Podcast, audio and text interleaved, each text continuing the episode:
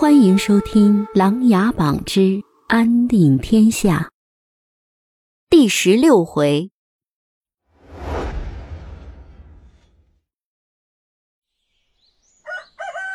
天刚刚亮，林深和寻白水就乔装打扮，来到了铁匠铺的对面。只见铁匠铺围了一群人，两人挤进人群中一看，百里奇被几个北燕将士五花大绑的绑着。脸上和身上都渗透着血液，昨晚定是激烈的厮杀而受伤。此时，一个将士大声的对着人群中说道：“此人乃大梁奸细，昨晚与同伙合谋，欲对我北燕图谋不轨，结果被我们北燕勇士活捉。现在将此人绑于此地，供北燕百姓唾骂和泄愤。”打死大梁奸细，讨伐大梁！人群中突然一个声音响起，随后人群全部都跟着喊了起来。寻白水把林深拉到一个无人的巷道。很明显，北燕朝廷故意在此引起对大梁的民愤。这一招好生厉害，定是早有预谋。我估计百里奇大人早就被北燕盯上了，只是没有合适的时机。昨晚我们一来，北燕就知道了，说明我们一路上都被盯着。现在看来，定是那黑衣人。林深点点头说道：“这样看来，北燕已经想对我大梁动手已久。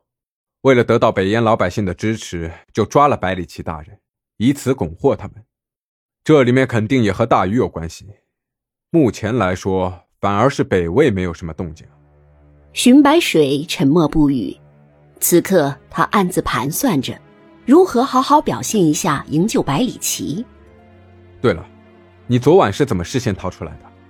林深突然想起了此事，寻白水一愣，马上反应过来，说道：“啊，我夜急，起来后就听到外面有什么动静，事先就出来了。”林深没有再追问下去，他心里现在也是在想着如何营救百里奇。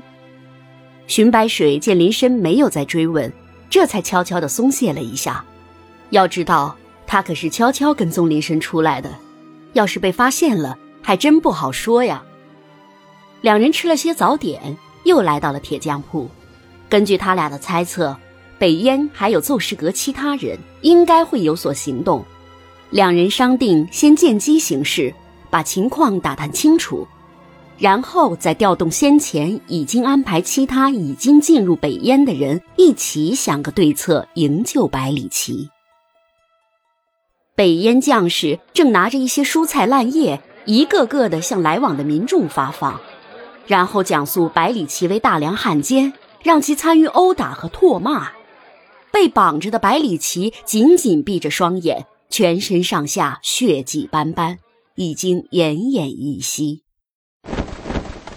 突然，几个蒙面人从铁匠铺的侧面杀将过来，几下就把北燕将士砍死在地。正要给百里奇松绑时，几百名北燕将士从四面八方冲杀过来，把蒙面人死死地围在了铁匠铺门口。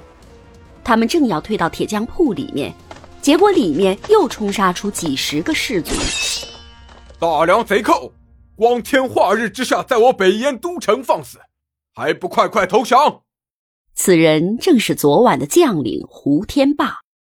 荀白水心里想到：这些个人真是愚蠢，人没有救到，反而成了北燕的棋子。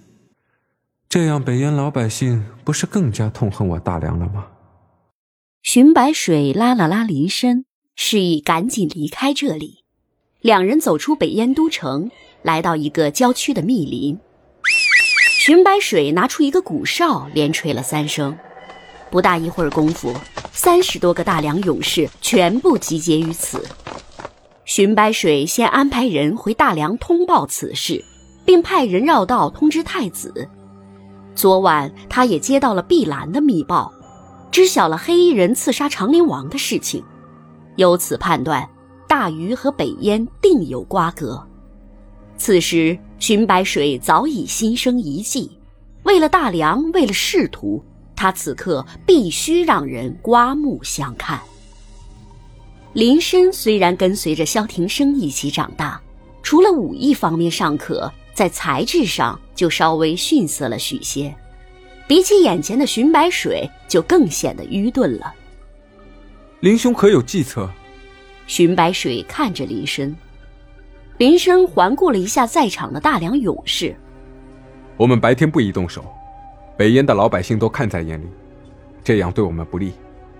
他们一直也是重兵把守，所以我觉得我们应该晚上一起去偷袭营救。寻白水见林深已经进入自己设计好的套路，心中窃喜。晚上偷袭营救了不是不可以，但是北燕他们是不是也会这样想呢？目前我们人手就这么多，必须得有一个万全之策啊！大家开始议论纷纷，觉得寻白水说的很有道理。林深埋头一想，思想单纯的他觉得寻白水说的有些道理，就不再说话了。本集故事播讲完毕，欢迎订阅与分享。